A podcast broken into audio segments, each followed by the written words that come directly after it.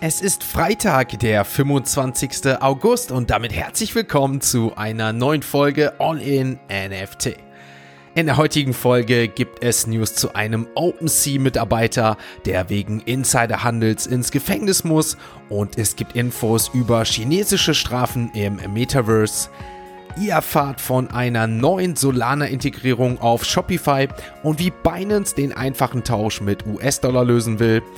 Und neben unserem täglichen Blick auf den Kryptochart und den Floorpreisen auf OpenSea schauen wir auf Fabians Update zu Frantech, die aktuelle Web3-Tour von Popstar The Weekend und ob die schlechte Stimmung auf dem Kryptomarkt nicht auch neue Chancen für Anleger bietet. Also viel Spaß mit der heutigen Folge von All In NFT.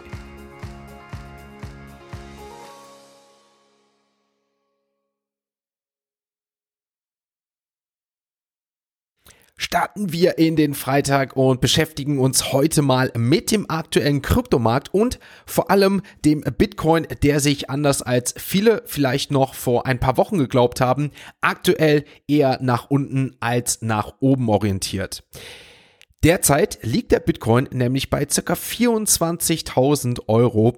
Wie der aktuelle Preis ist, das schauen wir natürlich gleich nochmal, aber was wir daran einfach schon sehen, dass selbst die kürzlich veröffentlichte BlackRock Bitcoin ETF Ankündigung oder der Sieg von Ripple gegen die SEC keine großen Auswirkungen auf den steigenden Markt hatte.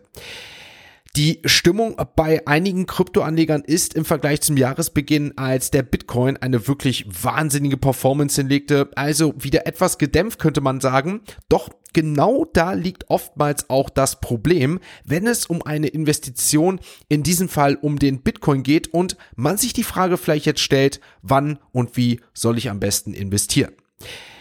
Dazu möchte ich euch einmal wissen lassen, dass egal wie erfahren Anleger sind, Emotionen oftmals bei Investitionen eine große Rolle spielen und besonders bei starken Preisschwankungen wie natürlich in Kryptomärkten neigen viele Anleger zu irrationalen Entscheidungen und Vermutungen über die zukünftige Marktentwicklung. Auch nach 15 Jahren Bitcoin ist es nach wie vor so, dass der Markt vor der jeweiligen Stimmung beeinflusst wird. Interessanterweise ist es aber historisch gesehen oftmals so, dass wenn Anleger nicht mehr überzeugt von einer Anlageklasse sind, eine, sagen wir mal, gute bis günstige Einstiegsgelegenheit sich ergibt, die dann natürlich auch eine langfristige positive Rendite versprechen kann. Beim Bitcoin ist vor allem während des diesjährigen Anstiegs auffällig gewesen, dass die Diskussionen nach dem Marktcrash auf den neuen Höchststand des Jahres gestiegen sind. Allerdings kehrte die soziale Dominanz von Bitcoin auch schnell wieder auf ein normales Niveau zurück, da ich denke, Trader scheinbar aktuell mehr Interesse an Alt- oder Meme-Coins hier gezeigt haben. Könnte also dementsprechend bedeuten, dass eine hohe soziale Dominanz von Bitcoin oft mit gesunden Kryptomärkten in Verbindung gebracht werden, während vermehrte Diskussionen über spekulativere Vermögenswerte oft eine Art der Gier signalisieren können. Was die durchschnittlichen Handelsrenditen betrifft, so sind sogenannte Swing Trader momentan negativ beeinflusst, denn mit durchschnittlichen 30-Tage-Renditen von minus 8,5 Prozent bei den aktiven Adressen in Bezug auf BitTalk in Bezug auf Bitcoin könnte dies ein weiteres Anzeichen dafür sein, dass die Lage aktuell weniger riskant ist und sich möglicherweise eine Gelegenheit jetzt bieten kann, dass Bitcoin-Investoren ihre Position natürlich hier auch gewinnbringend aufstocken. Schaut man nämlich auf die langfristig aktiven Bitcoin-Trader oder sogenannte Hodler, so liegen diese auch nach mehr als immer noch 365 Tagen immer noch leicht im Plus und das mit circa 5% Rendite aktuell. Wir sehen und hören also mal wieder, die Bitcoin-Nachfrage ist aktuell verhältnismäßig normal, vielleicht auch eher niedrig und trotz wirklich positiver News in den vergangenen Tagen scheint der Hype vorerst erstmal nicht da zu sein. Auch wenn der Bitcoin in den letzten 30 Tagen gesehen im Minus liegt, zeigt ein langfristiger Anlagehorizont historisch gesehen, dass man mit dem Bitcoin eine durchaus positive Rendite erwirtschaften kann. Wie immer möchte ich euch natürlich abschließend hier wirklich mit auf den Weg geben, dass das hier keine Anlage- oder Finanzberatung darstellt. Im Gegenteil, das sind meine eigenen Meinungen, meine eigenen Gedanken und dementsprechend die Darstellung der aktuellen Daten, die wir vor uns liegen haben und dementsprechend nochmal der Hinweis, dass das Ganze zur Information und Unterhaltung lediglich dient. Was ebenfalls zur Unterhaltung und natürlich in eurem Interesse liegt, ist der Blick auf den aktuellen Kryptochart. Deswegen würde ich sagen, nichts wie zu CoinMarketCap und dort werfen wir einen Blick auf die aktuellen Kurse der Kryptowährungen. Ein Blick auf den Kryptochart auf CoinMarketCap zeigt uns, dass der Fear and Greed Index auf 35 mittlerweile liegt. Ich denke, viele von euch können sich vielleicht noch an die letzte Woche erinnern, als Chris zum Beispiel den Fear and Greed Index mal kurz erwähnt hat und wir hier eine 50 noch stehen hatten und mittlerweile sind wir bei 35, also der Markt hat aktuell eher wieder mehr Angst als positive Stimmung, wie ich vorhin natürlich schon schön in dieser News erklärt habe. Was haben wir gestern auf dem Kryptomarkt gesehen? Naja, wer das Ganze mitbekommen hat, wir haben natürlich gestern beziehungsweise vorgestern Abend jetzt schon die neuesten Nvidia-Zahlen gesehen und dementsprechend hatten wir hier natürlich überall, was die Wirtschaft angeht, einen positiven Einfluss. Also auch gestern allgemein der Weltwirtschaftsmarkt sehr positiv in den Tag gestartet und sowas. Auch bei den Kryptowährungen, die nach der Veröffentlichung sehr positiv reagiert haben. Beim Bitcoin war es teilweise so, dass wir hier eine Performance von 24.700 Euro gesehen haben aber was soll ich euch sagen, zum Wochenende gehen wir gerade so wieder mit 24.000 Euro in das Wochenende, aber auch wirklich gerade so. Das heißt, wenn ihr diese Podcast-Folge hört oder vielleicht auch etwas später oder am Wochenende, kann es auch sein, dass wir hier wieder drunter liegen. Aber Stand jetzt würde ich sagen, gehen wir mal optimistisch, auch weil Jerome Paul natürlich auch nochmal eine Aussage heute trifft, was wieder die Märkte durcheinander bringen kann. Ihr seht, ihr hört, aktuell sind sehr volatile Zeiten angesagt. Also Dementsprechend, wer dazu mehr wissen möchte, kommt doch gerne in All-in-NFT Discord. Auch da reden, diskutieren wir über solche Themen. Was hat das Ganze für Auswirkungen neben NFTs, Krypto, Web3, Token, Airdrops etc. pp. Also das sind natürlich auch makroökonomische Daten, die natürlich hier auch wieder wie überall eine Rolle spielen.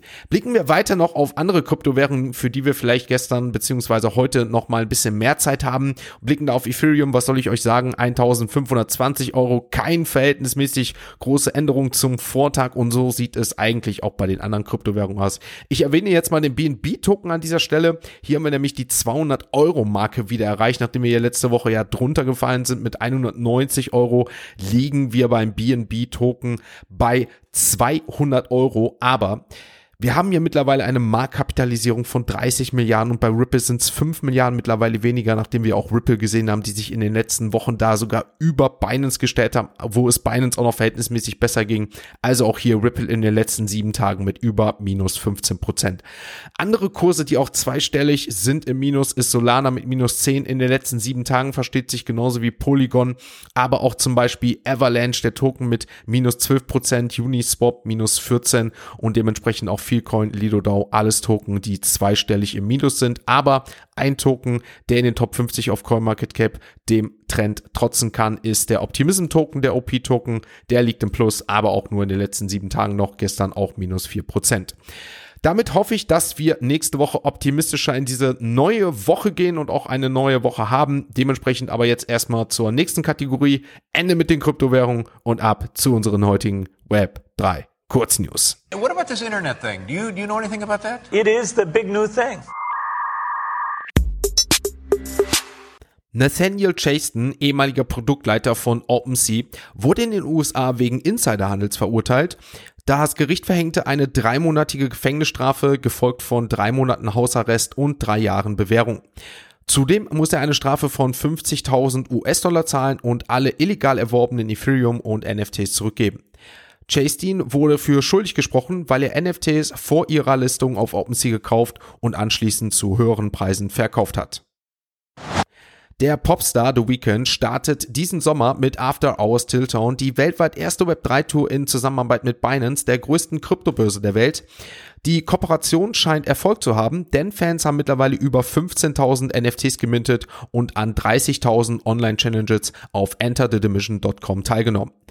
Binance-Nutzer profitieren zudem von exklusiven Angeboten, darunter limitierte Vorverkäufe für Performances, exklusive Events und die Möglichkeit, den Popstar persönlich zu treffen.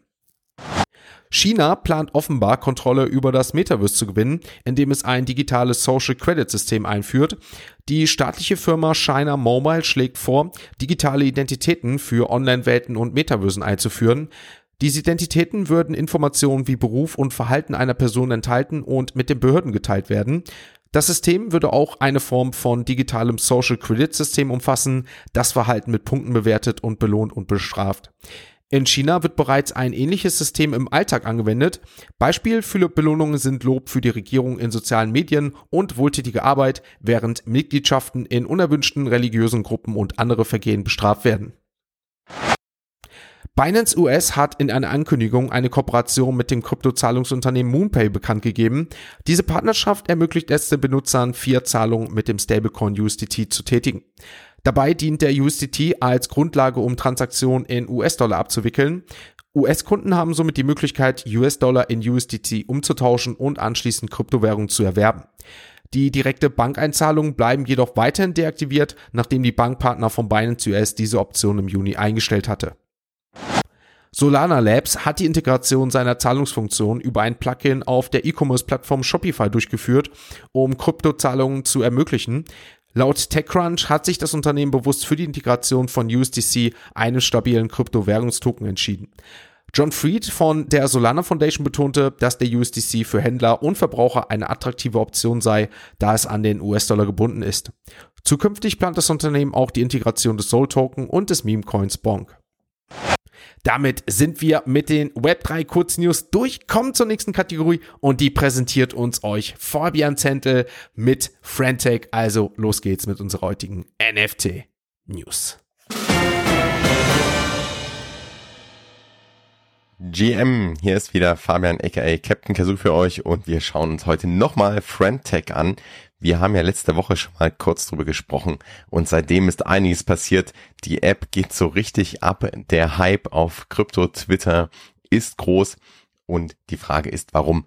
Doch vorher vielleicht nochmal, was ist Friendtech eigentlich? Friendtech ist eine Social Fi Plattform, also eine Kombination aus Social Media und Finance, wo es letztendlich darum geht, dass Content Creator ihren Content monetarisieren können auf eine neue Art und Weise. Natürlich basierend auf Blockchain.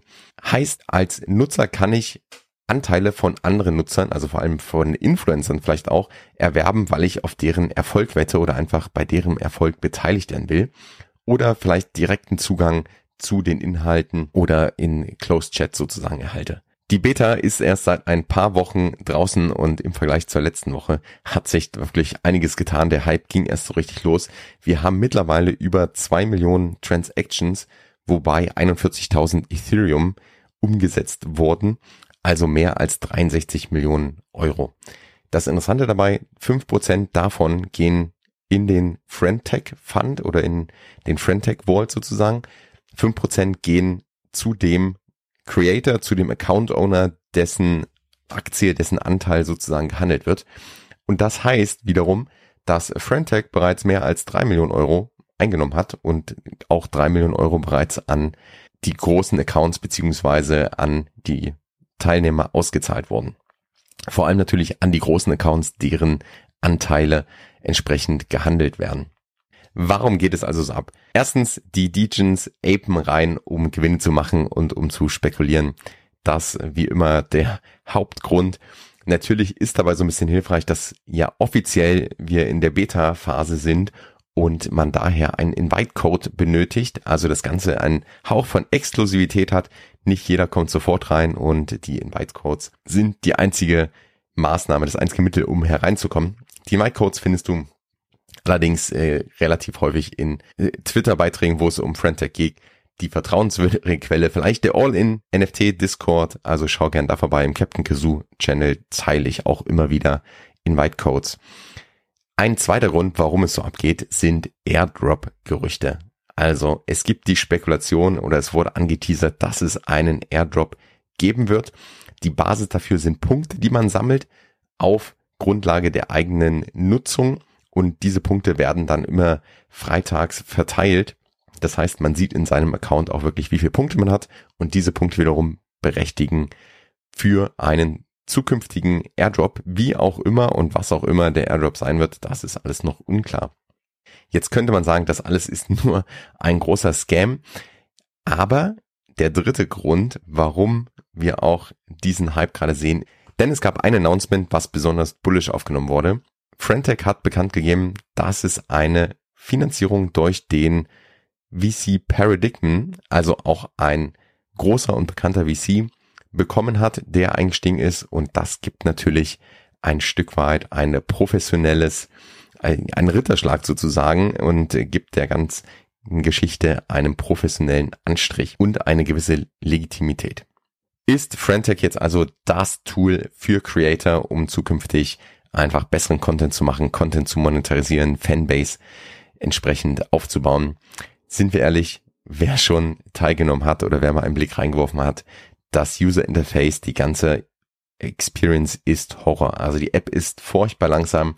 Die geschlossenen Chaträume sind natürlich genauso. Es ist einfach unübersichtlich. Man kann äh, keine Dateien, Bilder oder ähnliches scheren. Also als Tool für Creator, um da mit ihrer Fanbase zu interagieren, ja, so geht das nicht. Da muss noch einiges gemacht werden. Ist das große Thema die Chance auf Partizipation? Also kann man hier wirklich teilhaben und teilnehmen? Auch da äh, eher ein ein Nein, denn die Bots sind einfach schneller. Also mittlerweile gibt es Bots, die einfach prüfen, wenn ein neuer Account eröffnet wird, wie viel Follower der bereits hat und dementsprechend die Bots einfach frontrunnen, hier die Anteile kaufen, bevor du überhaupt eine Chance hast, da einzusteigen, ist der Preis schon deutlich weiter oben. Und es gibt auch einen Anreiz, muss man auch sagen, für die Influencer für Pump and Dump. Also einfach dadurch, dass sie an jeder Transaktion ja beteiligt werden, können sie auch einfach äh, ihren den Preis ihrer eigenen Anteile sozusagen pumpen, dann gegebenenfalls wieder dumpen und nochmal pumpen. Also jeder Verkauf bringt ihnen da Geld in die Tasche. Soll es geben, solche Influencer. Von daher auch das vielleicht nicht das Optimum und vielleicht auch nicht die Möglichkeit, hier wirklich auf einer fairen Ebene zu partizipieren. Wenn das Ganze jetzt allerdings Mainstream geht, dann ist es natürlich ein Riesending. Doch wird es Mainstream geben? Ja, das ist die Frage, denn das Verfahren, wir haben es beim letzten Mal erklärt, wie man einen Frentech-Account anlegt, ist halt super kompliziert. Also das schaffen nur Crypto-Natives, würde ich jetzt einfach mal sagen, oder du brauchst halt eine sehr gute Anleitung oder Hilfe, denn klar, du musst die App dann erstmal irgendwie aufs Phone hinzufügen. Es ist ja auch gar keine richtige App. Es ist einfach nur eine Web-App. Da Frentech niemals die Genehmigung im App Store bekommen würde, glaube ich, für das, was die App heute macht und natürlich auch vielleicht diese 30% Fees umgehen möchte. Aber letztendlich, wenn du die App erstellt hast, dann musst du natürlich schon, äh, wenn du es jetzt nicht bereits hast, dir eine Wallet erstellen, dann Ethereum aufladen. Ethereum muss auf Base äh, gebridged werden, dann kannst du es auf deinen Frentech-Account sozusagen aufladen und erst dann kannst du da wirklich teilnehmen. Also äh, das Ganze wird so in der Form nicht Mainstream tauglich sein. Abgesehen davon, da es natürlich viele Fragezeichen in Bezug auf die Regulation noch bestehen. Ja? Also ist das, ist das Ganze reguliert? Wird es vielleicht als Aktien wirklich als Anteile gesehen, wenn dort gehandelt wird oder wenn man das ausgibt? Alles offene Fragezeichen. Ja, wir sind im Beta-Mode, im Beta-Status, aber es gibt keinerlei Informationen zu Datenschutz. Wie gesagt, es ist gar keine richtige App. Auch wie die, wie es dann installiert wird mit den Rechten, die man bei der Connection zum Twitter-Account gibt. Also das Ganze birgt schon gewisse Risiken für Datenschutz und Privatsphäre. Gleichzeitig zeigen sich ein Stück weit die Vorteile und auch der Speed von Blockchain Tech, denn äh, klar, es gibt die Bots, es gibt auch Lösungen, die irgendwie auf Friend Tech aufsetzen, also beispielsweise auch die Möglichkeit, die Anteile in ERC20 Token zu rappen und dann auf äh, dezentralen Exchanges zu handeln.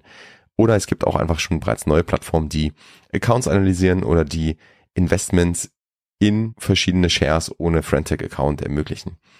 Also ob Frentech jetzt wirklich das next big thing ist oder nur ein Ponzi oder einfach jeder gerade nur auf den Airdrop wartet und danach äh, wir einen großen Dump sehen, das werden wir wahrscheinlich in den nächsten Wochen und Monaten sehen. Das VC-Funding spricht, wie gesagt, ein Stück weit dafür, dass wir noch einiges erwarten können und dass hier ja zumindest ein wenig Seriosität dahinter steckt. Und auch wenn es Frentech vielleicht nicht überlebt, sehen wir möglicherweise gerade einen Meilenstein für Social Fi Plattformen.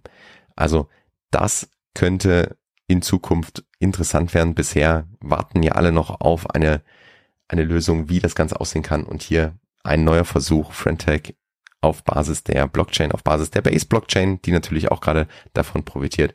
Also wir können gespannt sein. Damit erstmal zurück zu Sebastian. Ihr habt's wieder mal gehört. Es gibt tatsächlich nichts, was es nicht gibt im Crypto Space.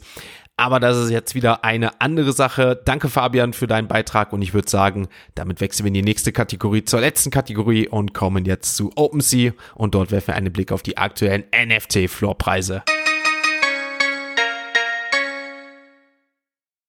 Ein Blick auf OpenSea zeigt uns, dass wir ähnlich hier weitermachen wie die ganze Woche. Also die Board Apes auf Platz 1 mit einem Handelsvolumen von über 1000 ETH. Der Floorpreis bei 24 ETH.